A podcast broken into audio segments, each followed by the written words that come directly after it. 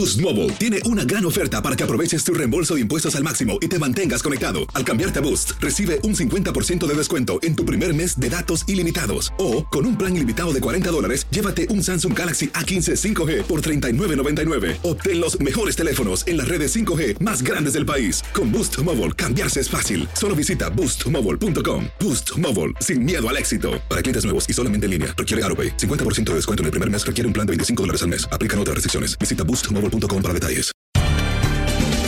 Bienvenidos al podcast de Buenos Días América, la revista radial más completa para los hispanos. Política, salud, economía, tendencia y deporte son algunos de nuestros temas. Bienvenidos.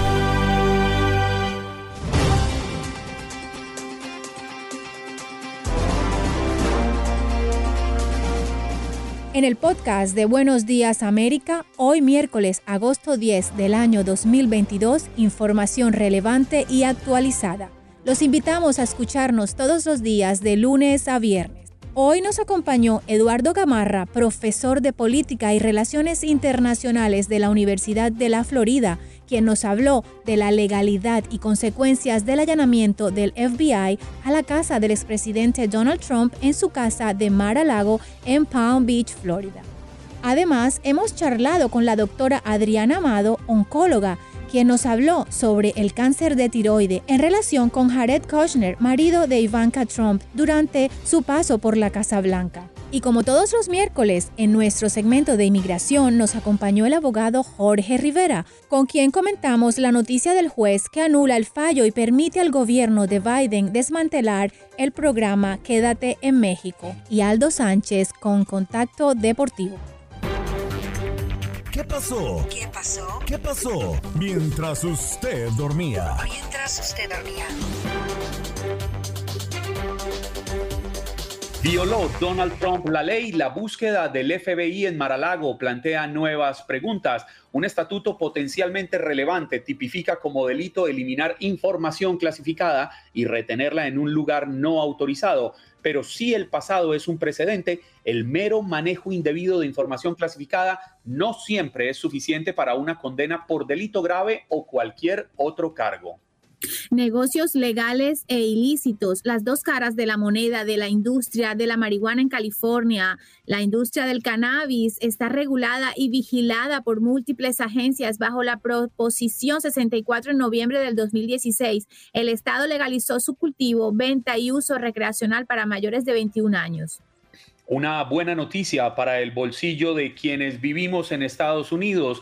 El precio promedio del galón de gasolina en el país podría caer por debajo de los 4 dólares en los próximos días, según expertos. El costo de la gasolina ha estado bajando en los últimos 50 días, alcanzando un promedio nacional por galón de 4.3 dólares. Sin embargo, en estados como Texas, Georgia y Tennessee, el precio ya está por debajo de los 4 dólares. Expertos anticipan que los precios continuarán bajando y que para septiembre se podría alcanzar el promedio más bajo de los últimos años. El incendio en Matanzas da un impacto económico en Cuba. El régimen cubano indicó que el fuego en la base de supertanqueros está casi controlado. Sin embargo, son los habitantes de Matanzas las que dan a conocer la magnitud del daño y es que 14 bomberos no se conocen su paradero aún. Albergues, comida y atención médica. Nueva York trabaja a toda marcha para ayudar a inmigrantes enviados desde Texas. El Consejo Municipal de la ciudad de Nueva York escuchó las necesidades y peticiones de organizaciones que buscan ayudar a inmigrantes que están llegando en autobuses desde Texas. Esto es algo que no se esperaba, pero la ciudad les da la bienvenida a estas personas. Estamos ajustándonos, dijo el comisionado Manuel Castro. Cabe señalar que la Gran Manzana ya pidió la ayuda del gobierno federal para asistir a estos inmigrantes con albergues, alimentación y atención médica. Es inaceptable y peligroso para la democracia. Republicanos repudian el allanamiento a Mar-a-Lago. Senadores y congresistas republicanos de Florida rechazaron el allanamiento del FBI en la residencia del expresidente Donald Trump. Estados Unidos no puede seguir el camino de países como Cuba y Nicaragua, dijo María Elvira Salazar.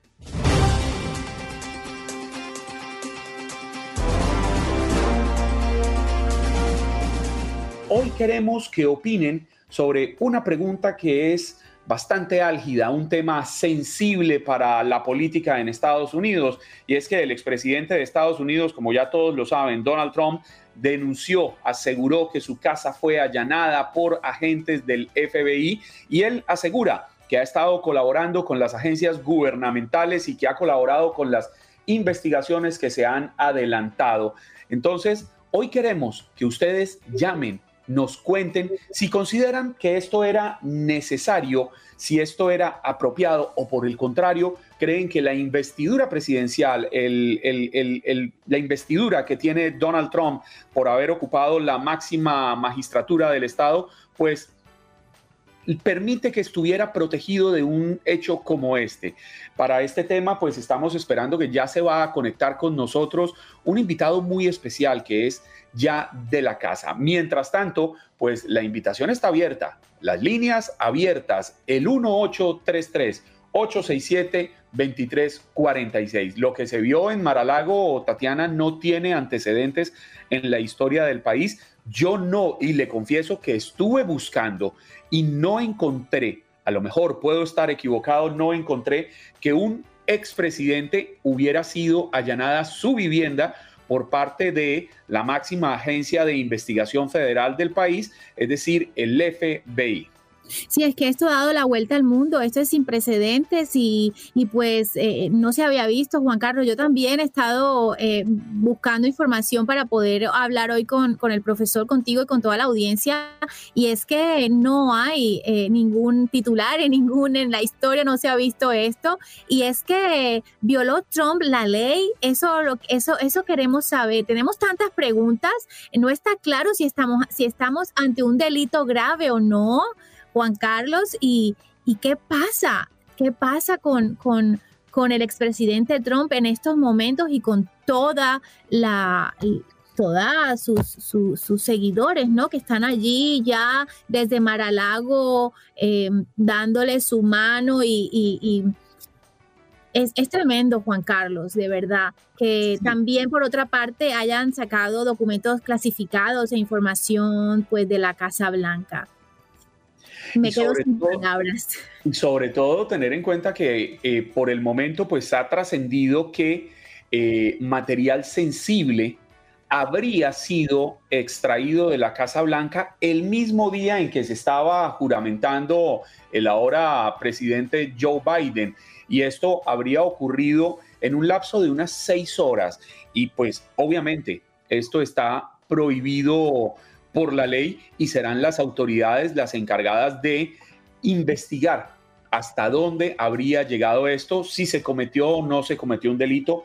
Jorge Hernández, presentador de Noticias 23, eh, lo dijo muy bien, para que se autorice el allanamiento a una residencia, a una oficina, a un lugar privado, más allá de que se trate de un expresidente de los Estados Unidos, pues se necesita que haya o que existan una serie de pruebas que permitan determinar que sí se habría presentado una regularidad. Nosotros acá no somos eh, jueces, no somos fiscales, no somos investigadores, somos periodistas y solamente registramos estos hechos para que ustedes puedan estar informados y puedan tener el contexto de lo que está sucediendo alrededor de las investigaciones, que no es la primera investigación en contra del presidente Joe Biden, del expresidente Donald Trump, disculpen. Eh, bueno, pero pero ya tenemos en este momento por teléfono al profesor Eduardo Gamarra, quien nos ha acompañado varias veces aquí en Buenos Días América. Él es profesor en el Departamento de Política y Relaciones Internacionales de FIU, la Universidad de la Florida. Profesor Gamarra, tenga usted muy buenos días. Qué placer saludarlo. Muy buenos días. Eh, disculpen la demora. No me pude conectar por la vía normal. Muchas gracias.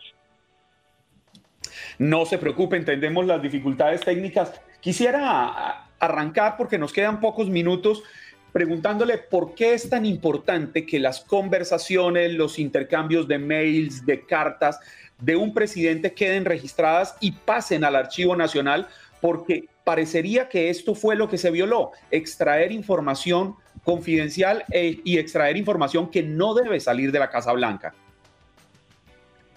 Bueno, eh, en, primer lugar porque gran parte de esa información involucra intereses de seguridad nacional.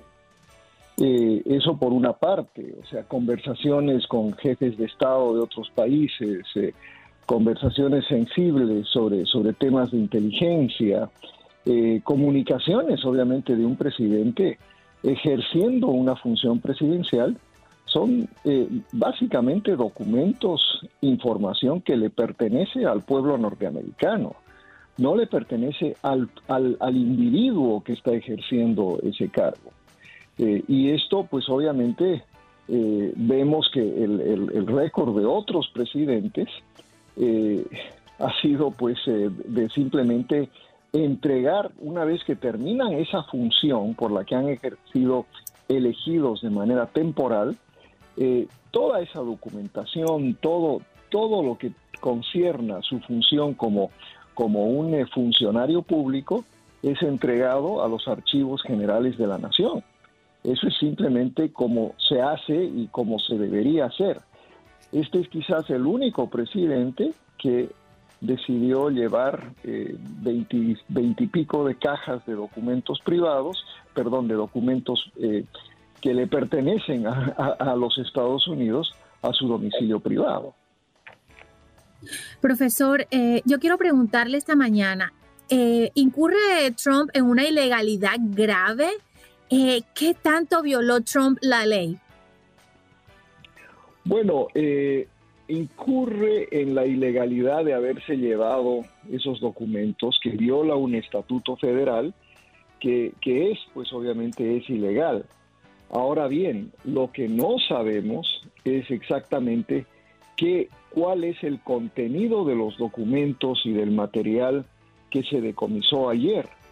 Eh, yo creo que ahí está el tema de fondo. Y, si me permiten especular un poco, eh, eso puede abrir una, una caja de Pandora eh, en términos no solo, por ejemplo, de, la extracción de documentos, sino también, digamos, de la planificación de las actividades ilegales también del 6 de enero, el grado de involucramiento del expresidente, puede involucrar también ¿no? Eh, eh, conversaciones con, jefes de Estado eh, que, que, se tuvieron ahí precisamente en Maralago. por ejemplo, muchos recordarán que, que no hubo un récord público de las conversaciones entre el presidente Trump y el presidente Putin, solo participó el, el, traductor. O sea, hay una serie de de interrogantes respecto a eh, cómo el presidente, el expresidente Trump ejerció esa función y la, digamos, los cuestionamientos sobre la transparencia que, que él tuvo eh, mientras fue presidente de nuestro país. Eduardo, nos queda apenas un minutico, pero quisiera aprovecharlo para saber usted qué opina. Históricamente, este tipo de episodios los habíamos visto en países llamados subdesarrollados, que eh, incluso se llegaban a llamar como repúblicas bananeras, pero en Estados Unidos, más allá de lo vivido, creería yo, en el escándalo del Watergate ya hace varias décadas, pues no sucedía algo de este tamaño. ¿Usted cree que nuestra democracia, el país está preparado para soportar un golpe de este nivel? Pues eh, eh, yo creo que debemos estar preocupados eh, y también a la vez algo optimistas, ¿no? en primer lugar, pienso que la institucionalidad está recuperándose, aunque es, está bastante afectada y muy frágil. Eh, pero también mi, gran preocupación es que hay un segmento en el país que, cuestiona y que no confía, eh, pero de una manera que quizás no hemos visto en muchísimo, muchísimo tiempo, quizás desde la fundación misma del país, que no cree en la institucionalidad, que piensa que eh, esto ha sido meramente un acto político y que pues el sistema de justicia de este país está comprometido políticamente. Y, por supuesto eso es algo que, que, lleva a, comparaciones con otros países de la región, aunque yo sí creo que, que más bien eh, ha actuado el Poder Judicial con mucha mesura. Profesor Gamarra, debo interrumpirlo porque el tiempo se nos acaba, pero muchas gracias por haber estado aquí con nosotros. Feliz día. Igualmente, hasta luego. Gracias.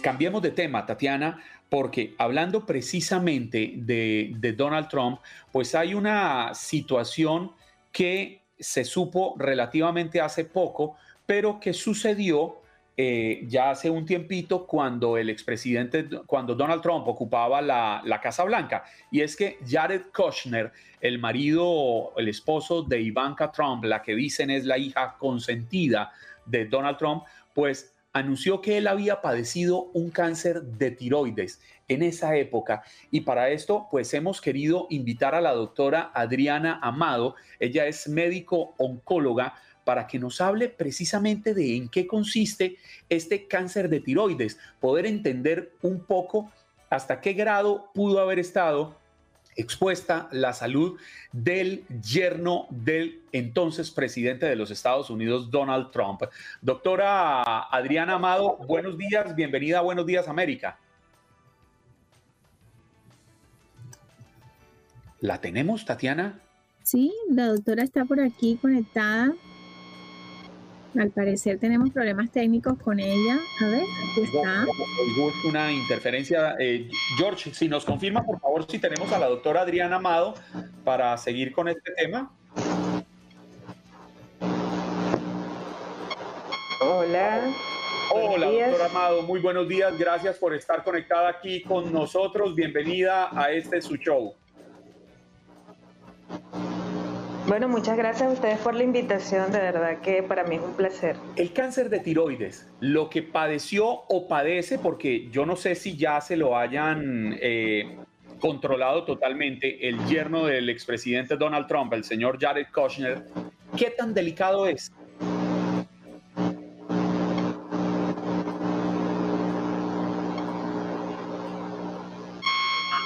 Doctor Amado, nos creo que tenemos un problema con la computadora se escucha un poco entrecortado. Este, pero bueno, sí, sí hemos estado analizando un poco el caso. El problema del cáncer de tiroides es que pensamos en buscar alguna forma de prevenirlo, ¿no? Y realmente el cáncer de tiroides, como todos los cánceres, son relativamente esporádicos. Este, el diagnóstico es incidental. No hay algo que nosotros podamos decir, vamos a hacer esto para prevenirlo que cuando se diagnostican son por hallazgos incidentales, como le pasó a él, que fue un chequeo rutinario y evidenciaron un nódulo en la tiroides y bueno, a raíz de eso hicieron una serie de estudios que demostraron que era altamente sospechoso a malignidad y posterior a realizar lo que es la biopsia y todo lo demás complementario, pues se dieron cuenta que sí y era un cáncer que realmente por lo que pude leer no, no me especifican cuán compromiso había, decían que solamente estaba encapsulado, pero cuando nosotros estadificamos estas lesiones, tomamos en cuenta las estructuras adyacentes, los ganglios linfáticos que puede estar alrededor y el tamaño del tumor. Porque si son tumores mayor de 2 centímetros, aunque estén encapsulados, tienen un alto riesgo de recaídas y por supuesto de hacer metástasis en otros sitios. Doctora, al, al ser él una figura pública en ese momento, pero el tema de su salud no era que tenía que darlo a conocer, entonces fue muy reservado el tema, pero además entró en un proceso de que tuvo que ser operado y le tuvieron que eh, eh, estripar una parte de la tiroides. ¿Nos puede explicar esa intervención cómo, cómo suele ser? Claro, porque en el tratamiento del cáncer de tiroides es exclusivamente quirúrgico. ¿Por qué? Porque debemos recordar primero que no es simplemente el cáncer de tiroides. Nosotros hablamos cáncer de forma general, pero cuando hacemos el estudio de biopsia hay unas ciertas histologías que tomamos en cuenta. Pueden ser papilares, pueden ser foliculares, que son propias de esa glándula eh, son mejores, bien diferenciados por lo general. Los medulares y los papilares son un poco más agresivos. Están los linfomas y están los sarcomas. Dentro de estas histologías, cada uno tiene una forma de comportarse. Pueden ser indolentes o bien diferenciados o empezar a reproducirse con mayor rapidez. En él esto no lo sabemos porque la descripción no la hacen, simplemente dicen que es un cáncer de tiroides. Ahora, ¿qué pasa? La tiroides, por lo general, no se le pueden hacer eh, biopsias gruesas con agujas gruesas, sino con agujas finas. Es decir, a través de una inyectadora tomamos un poquito de la muestra de ese tejido y se pueden evidenciar si esas células son atípicas o no son atípicas. Si son atípicas, entonces ahí viene el proceso de verificación a través de la cirugía para poder demostrar si eso realmente tiene características de malignidad. Estas biopsias se hacen intraoperatorias a través de cortes frescos congelados. Está un patólogo dentro de la intervención, aparte del cirujano oncólogo. Y del endocrino muchas veces también forma parte de este, este grupo multidisciplinar. Una vez que se diagnostica intraoperatoriamente que si hay un riesgo de malignidad muy grande, entonces se procede a hacer la extirpación completa de la glándula tiroides. Si en dado caso esta biopsia intraoperatoria sale negativa, entonces se hace solamente extirpación donde está el nódulo o el tumor y bueno, proceden a hacer luego las, terapias endocrinas para poder este, estabilizar todo lo que es la parte hormonal. Entonces este fue el caso que le sucedió a él. Se, demostró primero en los estudios imagenológicos que había una característica de malignidad. Cuando se procede a hacer la biopsia, dice que hay sospecha, se hace la biopsia intraoperatoria, por supuesto se confirma, se termina de estipar toda la glándula y entonces dicen que es un cáncer que está encapsulado, que no hay metástasis en ningún otro sitio. Ahora, ¿qué pasa con los tratamientos? El tratamiento muchas veces netamente quirúrgico, no necesitan hacer nada más, eh, o dependiendo de la descripción de la histología, pues si, si tiene un comportamiento bien diferenciado o bajo riesgo, se le hace supresión hormonal y se deja en observación. Realmente no hay un tratamiento más allá al menos que sea un paciente que este, tenga una enfermedad con un riesgo de recurrencia muy grande, que sea de un alto riesgo o que haya metástasis en otro sitio, ahí podemos utilizar otras terapias más específicas como el yodo radioactivo y por supuesto las terapias de tirosinquinasa o quimioterapias que nosotros los oncólogos médicos utilizamos. Sí, Adriana, el tiempo se nos agota rápidamente, pero no quisiera que se fuera sin que nos explicara para qué sirven la, tiroides, porque eh, como usted muy bien lo dice, pues el tratamiento en cáncer, en el cáncer de este tipo es una cirugía a la que fue sometida Jared Kushner en noviembre de 2019, apenas un par de meses después de él haberse enterado de que la padecía, como contó en su libro Rompiendo la Historia, Memorias de la Casa Blanca. ¿Para qué son las tiroides? Bueno, fíjate que la tiroides es una glándula endocrina, es decir, ella se encarga de la regularización de todo el metabolismo del cuerpo. Eh, por ejemplo, cuando hay una afección, ya sea por hipotiroidismo o hipertiroidismo, vamos a ver que hay un desbalance de lo que es la temperatura corporal, el peso, ¿okay? porque todas estas, estas regularizaciones hormonales se hacen a través de esta glándula. Esta glándula se encuentra en el cuello, en la parte anterior, eh, confluye o está formada por dos lóbulos que se comunican a través de un istmo, que por eso que ella tiene una forma de escudo, y por supuesto ella va a secretar hormonas muy importantes como la TSH, la T3, la T4 y la calcitonina.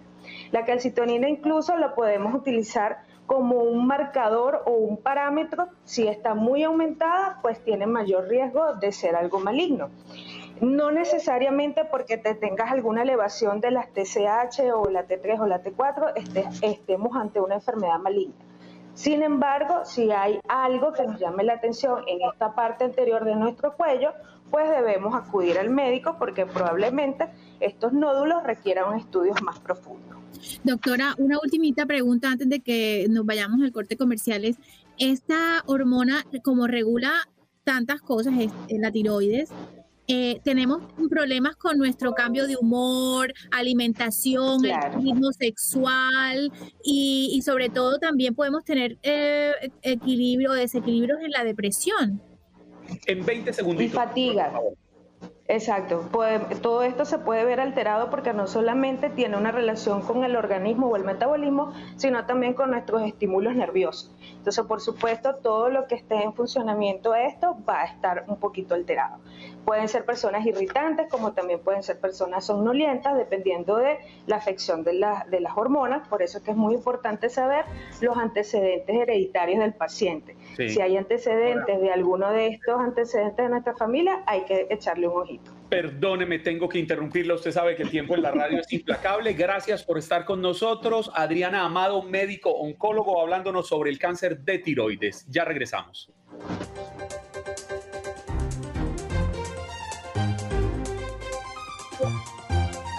Por fin es miércoles, Tatiana. ¿Y sabe por qué se lo digo? Porque hoy es miércoles de inmigración, esta sección aquí en Buenos Días América, que tanta acogida tiene en nuestra audiencia, porque llegó el momento para que ustedes marquen el 1833.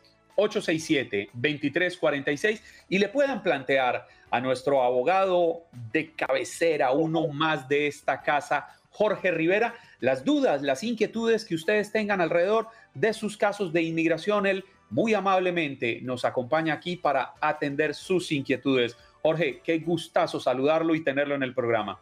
Igualmente aquí súper entusiasmado, darles las noticias, pero lo más importante es atender a nuestra gente, contestar sus preguntas y darles soluciones. Y estoy en compañía de los mejores, Tatiana y Juan. Y bueno, extrañando a Andreina. Eso le iba a decir, mencione a Andreina por ahí o si no tenemos una escena de celos y ella es brava, Jorge. Óigame, un tema álgido, porque hemos venido durante meses conversando alrededor del programa, este polémico programa creado en la administración del presidente Joe Biden llamado Quédate en México. ¿Y en qué consistía? Que alguien que llegaba a la frontera a pedir asilo político, pues lo dejaban aplicar al asilo político, pero debía permanecer en México a la espera de que se surtiera todo el proceso. ¿Esto por qué? En medio de la pandemia del COVID-19. Y ha habido una puja allí, si se elimina, no, si no se elimina, pero finalmente un juez anuló el último fallo y permite que el gobierno de Joe Biden pueda desmantelar el programa. ¿Una buena o una mala noticia? ¿Usted cómo la ve? Bueno, es una buena noticia para nosotros los inmigrantes, porque eso quiere decir de que ya no pueden mandar a las personas que aplican por asilo en la frontera a esperar en México. Y la vez pasada, porque recuerden, no es la primera vez que van a desmantelar este programa conocido como el MPP, Quédate en México. Cuando lo desmanteló la primera vez la administración de Biden, le dieron parol, o sea, una entrada legal a las personas que estaban esperando en México para que pudieran proceder con sus casos en la Corte de Inmigración. Y al número limitado de personas, porque ya no son tantos como antes, antes eran más de 70 mil bajo Trump. Ahora, bueno, pueden ser miles, pero los que todavía permanezcan en este programa eh, les van a dar esa entrada, van a poder entrar, van a poder recibir beneficios, un permiso de trabajo y continuar peleando su asilo dentro del país. Es buenísima noticia para nuestra gente, mi hermano. Maravilloso. Eh, abogado, Em, el tema de los asilos es un tema muy delicado para los inmigrantes que están, eh, bueno, que esperan también dentro de los Estados Unidos. Eh, ¿en, qué, ¿En qué situación están, están los trámites? Porque hace poco veíamos que habían demandas por el tantas, tantas y tantas fechas y tantos mm, años de espera para estos procesos. Tatiana, buenísima observación y te digo, el problema más grande es que hoy en día procesan los casos que van aplicando recientemente eh, antes que los casos que llevan años esperando, ¿ok? Y eso es porque no quieren fomentar el fraude, o sea, no quieren que las personas que aplican ahora les den el permiso de trabajo y entonces más y más personas van aplicando solo para que le den el permiso de trabajo. Em, continúan los atrasos, pero hay un mecanismo que quiero compartir con ustedes y con toda nuestra gente eh, se llama un motion to expedite, es acelerar el caso. Porque fíjate, si tú tienes un asilo débil, o sea, si realmente tú no sufriste mucho en tu país o no sufriste nada, no te conviene que tu asilo lo vean rápido. Pero si tú tienes un asilo bueno, sustentado, hay secuestros, hay maltrato, te metieron en la cárcel, te golpearon, quemaron tu casa, eh, asesinaron a un familiar, entonces sí, tienes un asilo fuerte, tu abogado puede pedir que lo aceleren para que te atiendan más rápido y ese es eh, el único mecanismo que estamos pudiendo ocupar para resolverle a las personas que quieren resolver sus casos pronto, Tatiana. Vale, abogado, muchas gracias. Eh, vamos a ir con las llamadas que tenemos ya aquí y vamos con Pedro, que tiene una pregunta para usted, abogado. Pedro, ¿cómo estás? Gracias por comunicarte. Muy buenos días. Este, una preguntita para el abogado Jorge Rivero. Es que yo hace un año hice una llamada también aquí al, al abogado y este era acerca de que mi residencia se había vencido. Entonces me dieron un, me dieron a, me printearon, hicieron printear un papel donde me, me extendían un año más, pero el año ya se va a cumplir y no me llega nada. ¿Qué debo de hacer? Esto está bien fácil, eh, Pedro. Mira, en ese papel, que es un recibo, la extensión, aparece un número de teléfono, un número 1800 de inmigración. Yo quiero que tú llames es una batalla a veces hablar con alguien, pero quiero que llames y pidas una cita, ¿ok? Un infopass. Eso es la, la, palabra clave que tú vas a ocupar es infopass, para que te suban a un supervisor y te coordinen una cita y ahí te van a dar un sello en el pasaporte para que puedas continuar viajando y trabajando y tú aprovechas, ¿ok? Matar dos pájaros con una piedra. No solo que te den el sello, sino reclamar para que te manden la tarjeta lo antes posible. Infopaz, la palabra clave, eh, ustedes recuerden, estamos hablando con el abogado Jorge Rivera resolviendo sus inquietudes de inmigración. Marquen el 1833-867-2346. Segundo, buenos días América, su pregunta para el abogado. Sí, buenos días. Quiero una pregunta para el abogado sobre... Eh, yo pasé las las huellas de inmigración. Quisiera saber en qué tiempo llega el permiso de trabajo. Ok, mira, el permiso de trabajo anteriormente, ok, estaba demorando seis meses. Ahora, en promedio, está demorando un año aproximadamente, ok. Pero están a punto de sacar un formulario que va a permitir acelerarlo. Lo único que eso va a tener un costo de 1.500 dólares, imagínate. Pero también hay otra manera de acelerarlo, es si hay alguna emergencia. Y te voy a dar, el, te, voy a dar los secretos para tratar de acelerar estos permisos de trabajo. Si tú argumentas que tú tienes una emergencia, por ejemplo, eres el padre de familia, tienes hijos en casa, necesitas dinero porque estás en, eh, pues bajo el nivel de la pobreza, necesitas dinero para pagar la gasolina que ha subido, la renta, la comida, todos los gastos inflacionarios, esa es una emergencia. Tú puedes pedirlo y muchas veces están acelerando no solo los permisos de trabajo, peticiones familiares, residencias, perdones. Así que quiero que tú trates, segundo, si quieres lo puedes tratar tú con abogado de acelerar ese permiso de trabajo, porque todos tenemos emergencias, especialmente con el bolsillo. 1-833-867-2346, la línea telefónica habilitada para sus preguntas al abogado Jorge Rivera, 1-833-867-2346 consulte ya aquí en miércoles de inmigración de Buenos Días América. Tatiana, entiendo que tenemos preguntas en el chat del Facebook Live. Así es, tenemos varias. Eh, abogado, cuando aplicas para la visa U, ¿tiene que salir del país? Saludos, dice Miguel Argudín. Miguel, buenísimas noticias. La visa U es para víctimas de crímenes. Si te asaltaron, te golpearon, eh, te agredieron, te sacaron una pistola, un cuchillo, cualquier cosa así eh, y no tienes que salir del país. Tiene el perdón más poderoso en toda inmigración. Te perdona todas las violaciones, no solo la entrada indocumentada, sino haberte hecho pasado por ciudadano, te perdona múltiples entradas y salidas, un reingreso después de la deportación y no tienes que ir a la embajada americana, así que aprovecha esta oportunidad si tú eres víctima de algún crimen.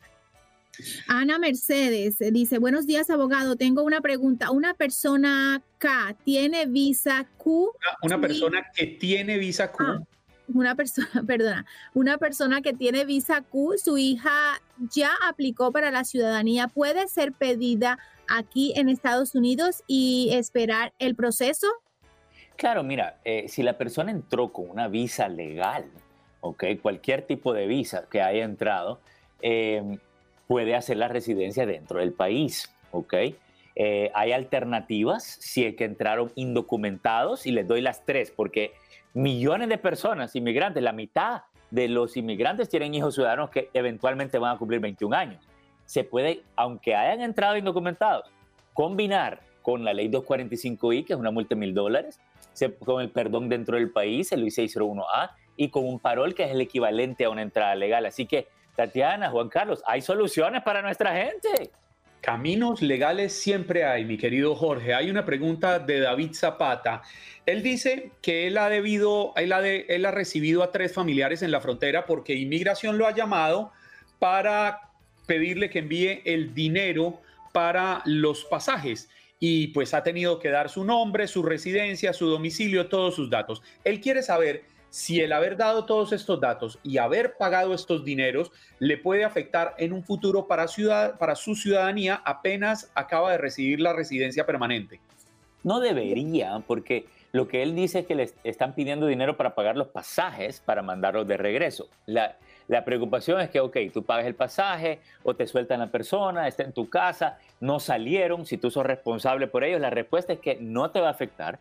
Si a él le llegan a preguntar, ¿qué pasó con tu familiar? ¿Qué pasó con la prima, la tía, el hermano, quien sea? Él le va a decir, mira, si es que se quedaron dentro del país, yo hice todo lo posible para que salieran, pero mira, perdí el, control, se fueron de la casa y yo no los puedo amarrar para que salgan.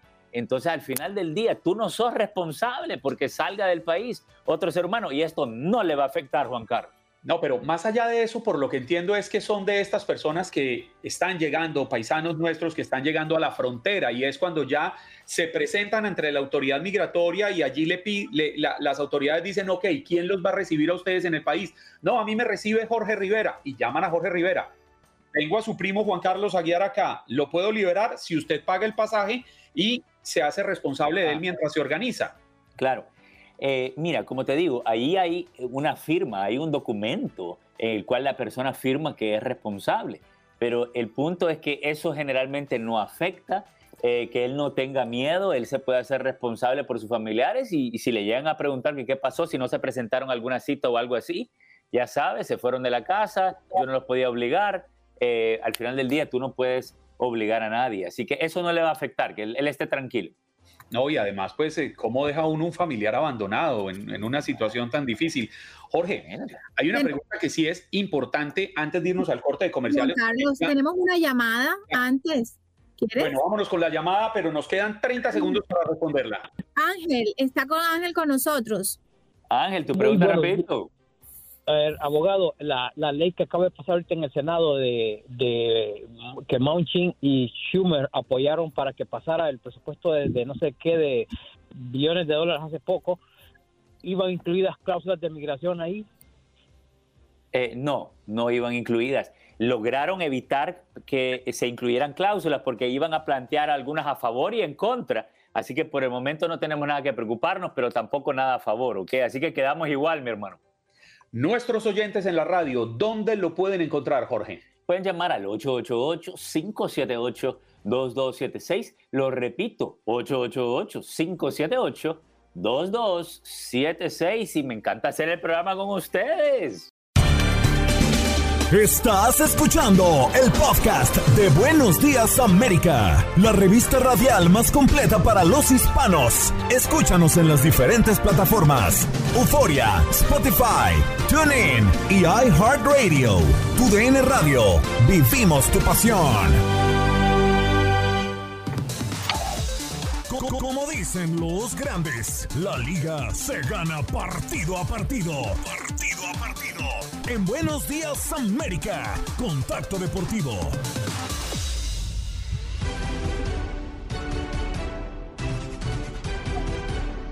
Y señoras y señores, yo les digo, bienvenidos al octavo arte, a este primer contacto deportivo, porque hoy estamos llenísimos de información y de lo que acontece en el mundo deportivo, porque bueno, ¿qué está pasando? ¿Qué está pasando en lo que viene siendo el eh, mundo deportivo?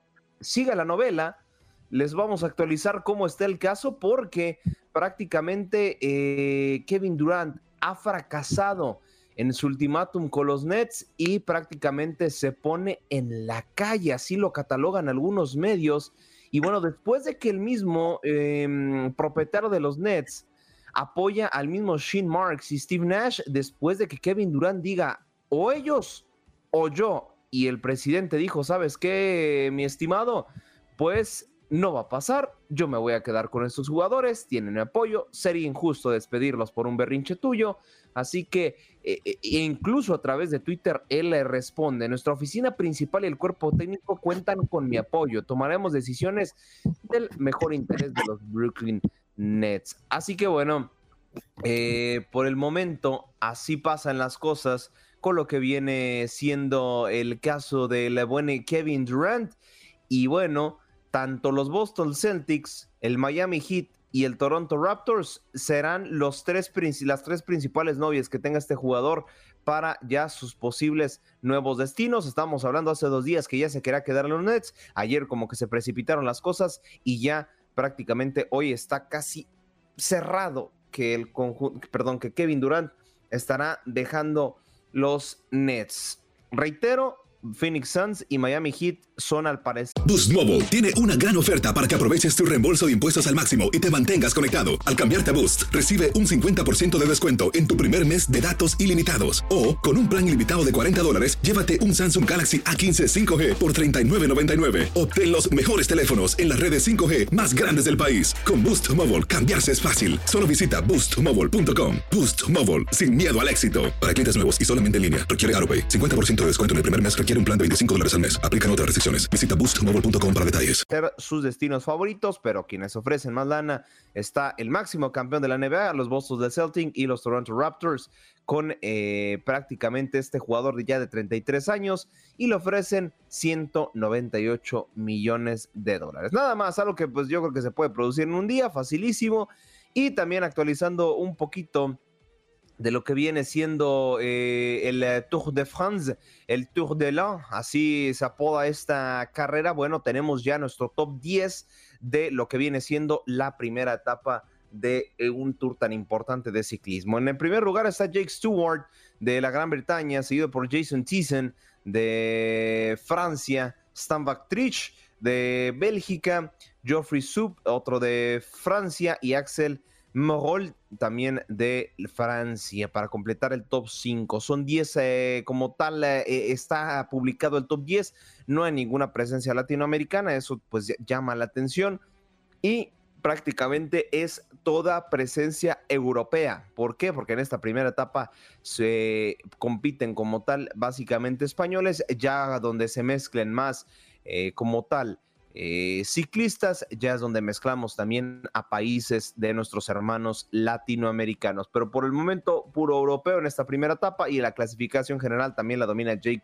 Stewart en lo que viene siendo el eh, Tour de France. Eh, ya les comento, ya les iremos actualizando mayores etapas, evidentemente etapas mucho más importantes, lo que viene siendo el ciclismo, pues porque por ahí también tenemos representantes latinoamericanos que claro, le están dando competencia a los europeos y por supuesto podremos llevarles la actualización. Y del otro lado también, rapidísimo, lo que pasa en el Tour de France femenino es que hospitalizan una ciclista pues bueno, una, un accidente en la etapa 3, un eh, desafortunado, ¿no? Desafortunado el suceso, pero ojalá todo esté bien con esta mm, atleta. Pero bueno, Así las cosas en el mundo deportivo. Más adelante les llevaremos muchísimo más información.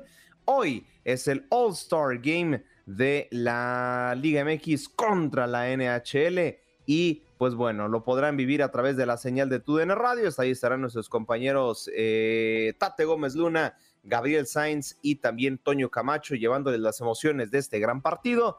Y pues bueno, también tenemos de lo que fue un resumen, un pequeño resumen de lo que fue la Supercopa de la UEFA y obvio mucho más información de la NFL y por supuesto, así es, Andreina Gandica en su visión especial se enlaza con nosotros en el Field of Dreams, un pequeño resumen de lo que fue ayer la previa, un poquito el juego de Chicago. Así que bueno, reitero, esa es la información deportiva Dentro de lo que pasa, vámonos eh, primero con lo que acontece en el Masters de Canadá este torneo internacional eh, de tenis. pues hoy, hoy así es, a partir de las 11 de la mañana, tiempo del este, habrá alguna actividad dentro de lo más destacado. Bueno, el, el estadounidense Tommy Paul se estará enfrentando a Carlos Alcaraz y otro enfrentamiento entre Estados Unidos y España. Jason Brooksby se perdón, se estará enfrentando a Roberto Bautista y finalmente el danés Holger Rune se estará enfrentando a Pablo Carreño. Mucha actividad hispana y de otro lado, de la, categoría femenina, pues bueno, también tenemos a la belga Elise Mertens enfrentándose a la italiana Camila Giorgi. Y para inaugurar como tal la fecha, la jugadora de Kazajistán, Yelena Rybakina, se estará enfrentando a Corey Youth lo que viene siendo el individual femenino, recordándoles que también con la desafortunada noticia en el mundo del tenis, Serena Williams anunció su retiro después del US Open, un torneo que se le da muy bien, un torneo que para ella no es nuevo de ganar, así que es desafortunado, ¿no? Dentro mm, de lo que cabe, me parece la mejor tenista, reitero, desde mi opinión, la mejor tenista de los últimos años. Eh, y bueno, desafortunado que sí, que termine por eh, retirarse esta jugadora, ya pues eh, tiene 40 años, es una edad que ya prácticamente oscila con el retiro Así que bueno, desearle la mejor eh, de, la de las suertes, perdón, para lo que venga en su futuro. Y yo creo que bueno, dentro de sus palmarés está Wimbledon, lo ganó en seis ocasiones, el Roland Garros terminó ganándolo dos, el Alberto de Australia lo terminó ganando cuatro veces. Bueno, y si nos vamos de lleno con todos sus palmarés, pues bueno, no acabaríamos porque sinceramente rompió récords al por mayor. Así que bueno, una noticia que nos entristece a todos los aficionados del tenis y pierde un muy gran elemento la WTA. Pero cambiando de deporte, poniéndolos en los emparrillados, eh, hay una noticia y es que un eh, cantante muy famoso, paisano tuyo, Tatiana, por cierto, estará dando el concierto de la patada inicial.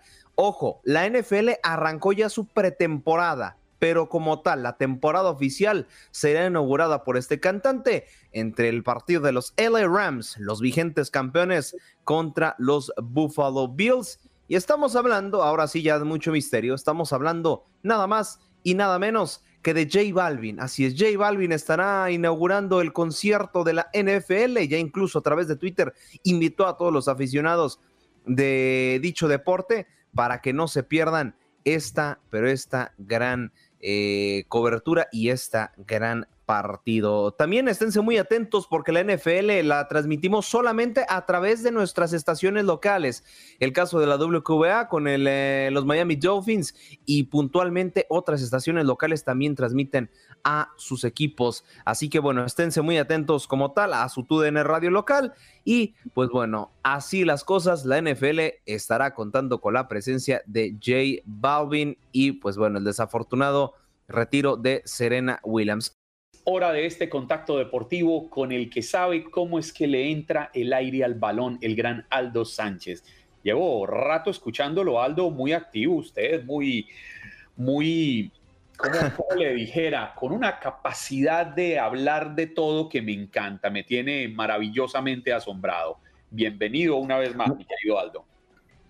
Muchísimas gracias, Juan Carlos. Significan mucho tus palabras, pero eh, reiterarles el saludo para toda la audiencia que se une ya a través de nuestro Facebook y YouTube Live. Eh, y al igual eh, para todo el mundo relacionado a Buenos Días América.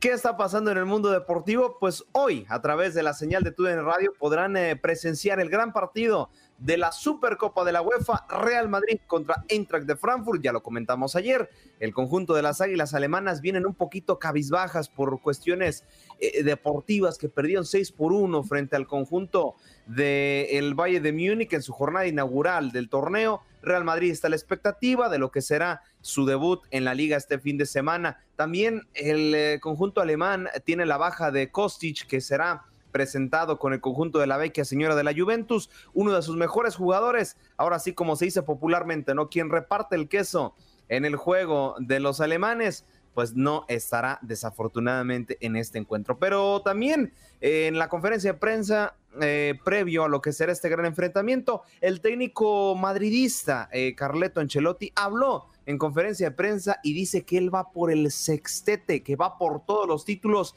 sí o sí, ganar o ganar. Escuchemos un poquito de las palabras de este técnico italiano. vamos a hacer, eh, por cierto, es luchar para todas las competiciones. Esto no tengo ni duda, ninguna duda. Después ganarla todas las seis, esto es un reto que es mucho más complicado. Lo posible es de luchar, y de intentarlo y lo vamos a intentar. De ganarlo no lo sé, eh, creo que es realmente muy, muy complicado. La plantilla es muy buena, tengo mucha confianza en la plantilla, en todas. Creo que la plantilla considerado el año pasado ha mejorado, en mi opinión, entonces eh, vamos a competir y luchar. Y bueno, ahí está un poquito de las palabras de Carleto Ancelotti, que él quiere sí o sí ganar por todo, que le ajuste el plantel. Ah, yo coincido con él, no sé si de verdad le, le, vaya a ajustar. Eh, tiene un gran cuadro titular, pero le hace falta esos revulsivos, le hace falta esos cambios para poder garantizar por lo menos seguir compitiendo por Copa del Rey, por Mundial de Clubes, por UEFA Super Cup, por la misma liga, por la Champions, bueno, que es su competencia. Entonces, bueno, muy a la expectativa, ahí estarán en la transmisión eh, nuestro compañero Diego Peña eh, junto con Ramón Morales y Max Andalón. En eh, esta transmisión también su, su servidor estará también a cargo de la producción de dicho encuentro. Así que bueno, mucho a la expectativa y reitero, esperando, esperando para ver cómo termina este duelo entre el Real Madrid y el Eintracht Frankfurt por TUDN Radio. Maravillosa información, Aldo, muy oportuna y a tiempo como cada intervención suya. Le, le reitero un fuerte aplauso de mi parte, ¿o no, Tatiana? Genial, estupendo, me encanta.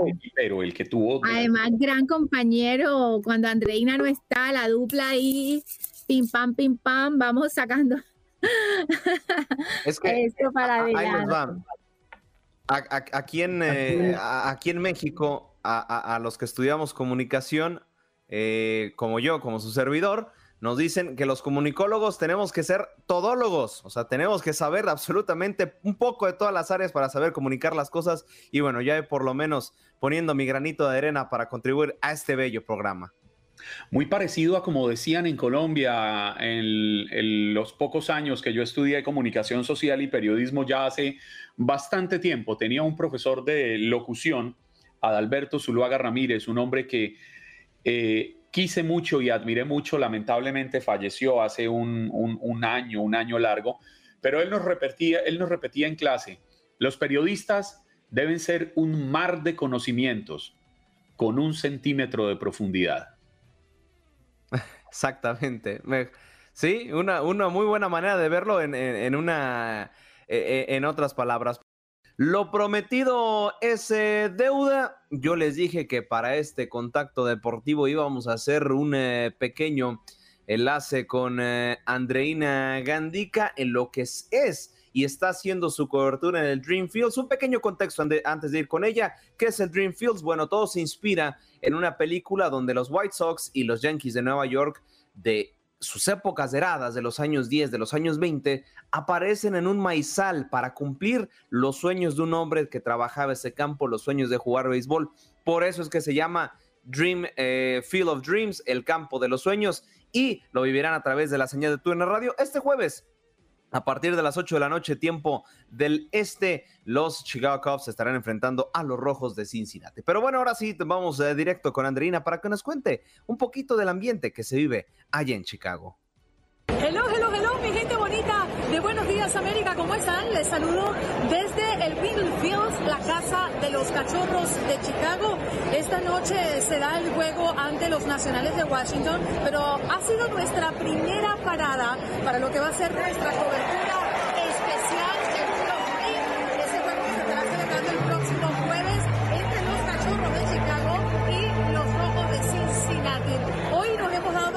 en este maravilloso estadio, uno de los estadios más antiguos del béisbol de las grandes ligas, pero verdaderamente hay mucha emoción localmente porque a pocas horas de acá está Iowa y donde se estará celebrando el próximo jueves ese compromiso, la segunda edición de Field of Dream para la MLB, pues prácticamente se sienten como locales, ¿no? Así que estaremos viajando en las próximas horas a Iowa, le estaremos transmitiendo a ustedes todos los detalles que se nos presenten alrededor de este gran juego. Así que allí nos vemos con una cobertura especial de TUDN Radio, donde vivimos su pasión.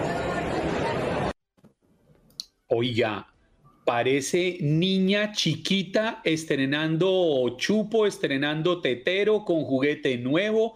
¿Qué tal la emoción de Andreina Gandica en este majestuoso estadio?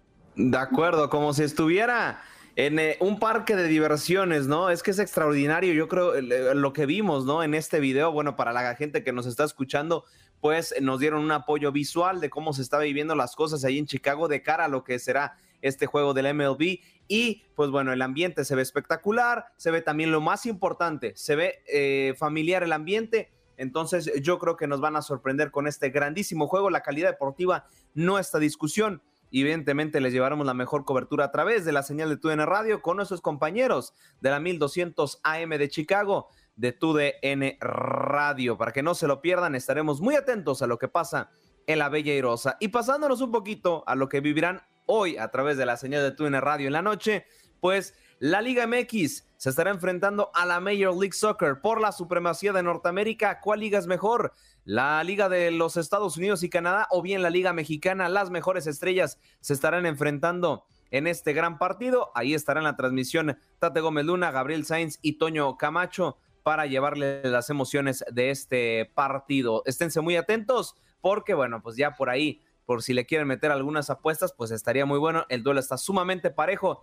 Del lado de Major League Soccer tenemos gente como Chicharito, Carlos Vela, el caso del mismo Héctor Herrera, eh, bueno, muchísimas figuras de la Major League Soccer. Y del otro lado de la Liga Mexicana, pues ya figuras que ustedes conocen como eh, eh, Julio Furch de los campeones, de los bicampeones de los rojineos del Atlas, Acevedo, también el mismo portero Camilo Vargas, y bueno, todos dirigidos por Diego Coca de cara a este duelo de las estrellas. Así que esta semana está muy movida por TUDN Radio para que no se pierdan absolutamente nada de lo que tenemos en nuestra agenda porque esto solo apenas comienza. Reitero, va a estar muy movidita esta semana. Te voy a contar una indiscreción, Aldo. Sí, dígame. ¿Usted me lo permite? Claro, claro.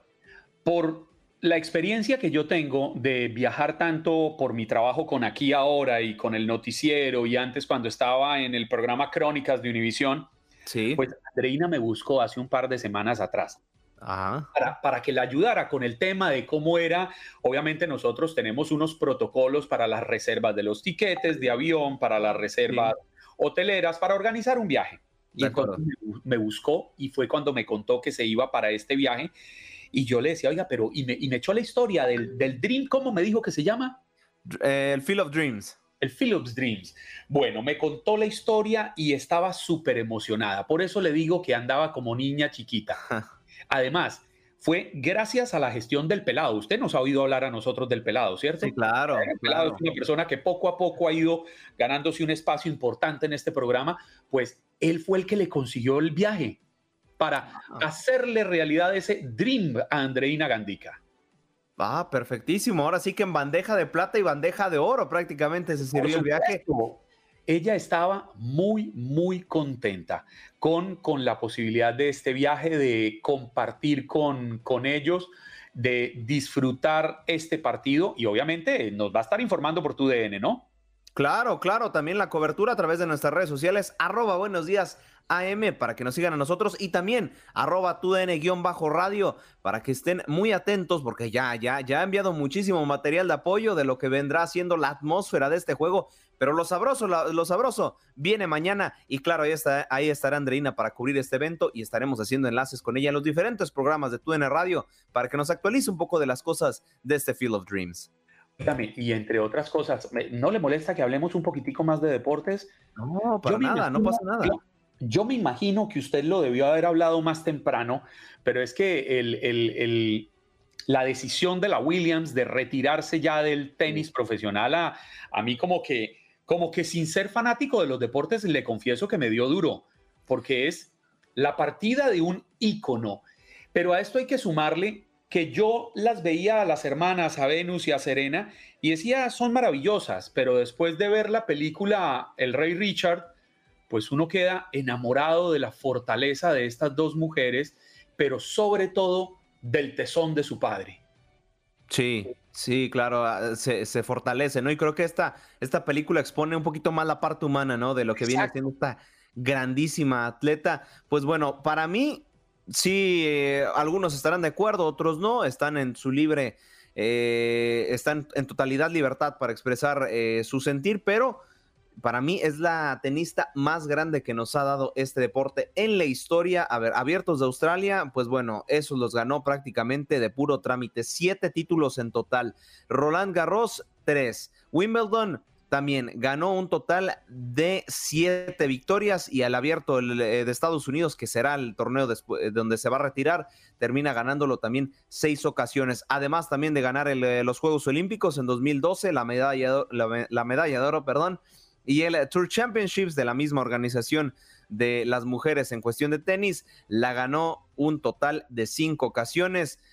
Bueno, ahí está también en otros juegos, ganó medalla de oro en el 2012, ya comentado, 2008 y 2000. O sea, estamos hablando de una carrera espectacular, tiene palmarés de todos.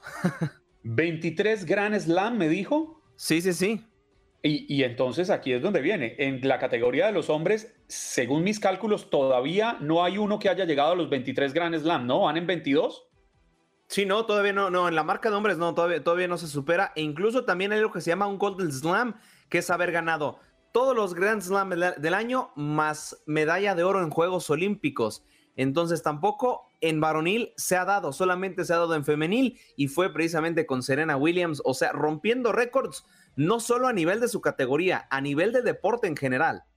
No hay Federer, no hay Nadal, no hay Djokovic, ni ninguno de los grandes anteriores que pueda igualar los números de esta mujer de ébano dorado. Y, sabes qué, Juan Carlos, Djokovic pudo haberlo logrado, pero pues las cuestiones de que no se quiso vacunar eh, lo, terminaron truncando. Y ahora sí que lo, decíamos entre sí o no, respetando la libertad de toda persona de vacunarse o no, pero vacunarse te puede dar incluso hasta una medalla olímpica. Entonces, bueno, así está. Eh, Djokovic creo que también lo pudo haber logrado, para serte muy sincero, pero no está en el registro, no pasó porque no se vacunó. Y, y el único registro de alguien que ganó ese Golden Slam, medalla de oro, más los seis Grand Slam del año, fue Serena Williams. Así que impresionante, impresionante de verlo este atleta. Maravilloso. Esas son las cosas que yo más rescato del deporte porque creo yo reúnen los valores que hacen grande a la humanidad.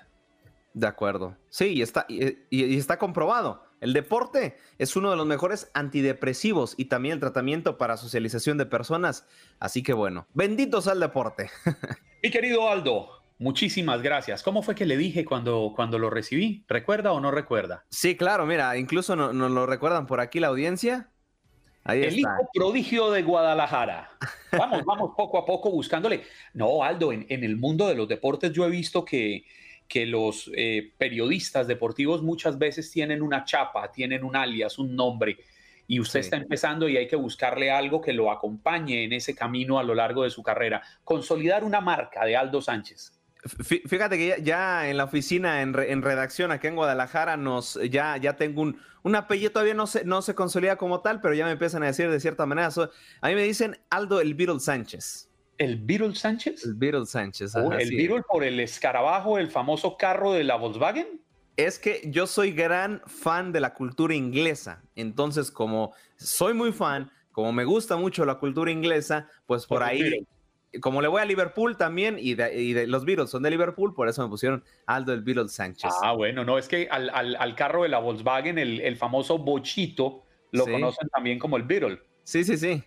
Sí, pero no, no, no viene de este lado. Pensé que le gustaban y le iba a decir, bueno, estamos conectados porque a mí me encantan. Mi querido Aldo, fuerte abrazo. Abrazo de regreso, nos seguimos escuchando y viendo, pero ya mañana. por ahí nos puede seguir acompañando en el último trayecto. Claro, yo, yo, yo, yo por ahí, yo por ahí los acompaño. Gracias por acompañarnos en nuestro podcast. Buenos días América. Y recuerda que también puedes seguirnos en nuestras redes sociales. Buenos días AM en Facebook y en Instagram. Arroba Buenos días América. AM. Nos escuchamos en la próxima.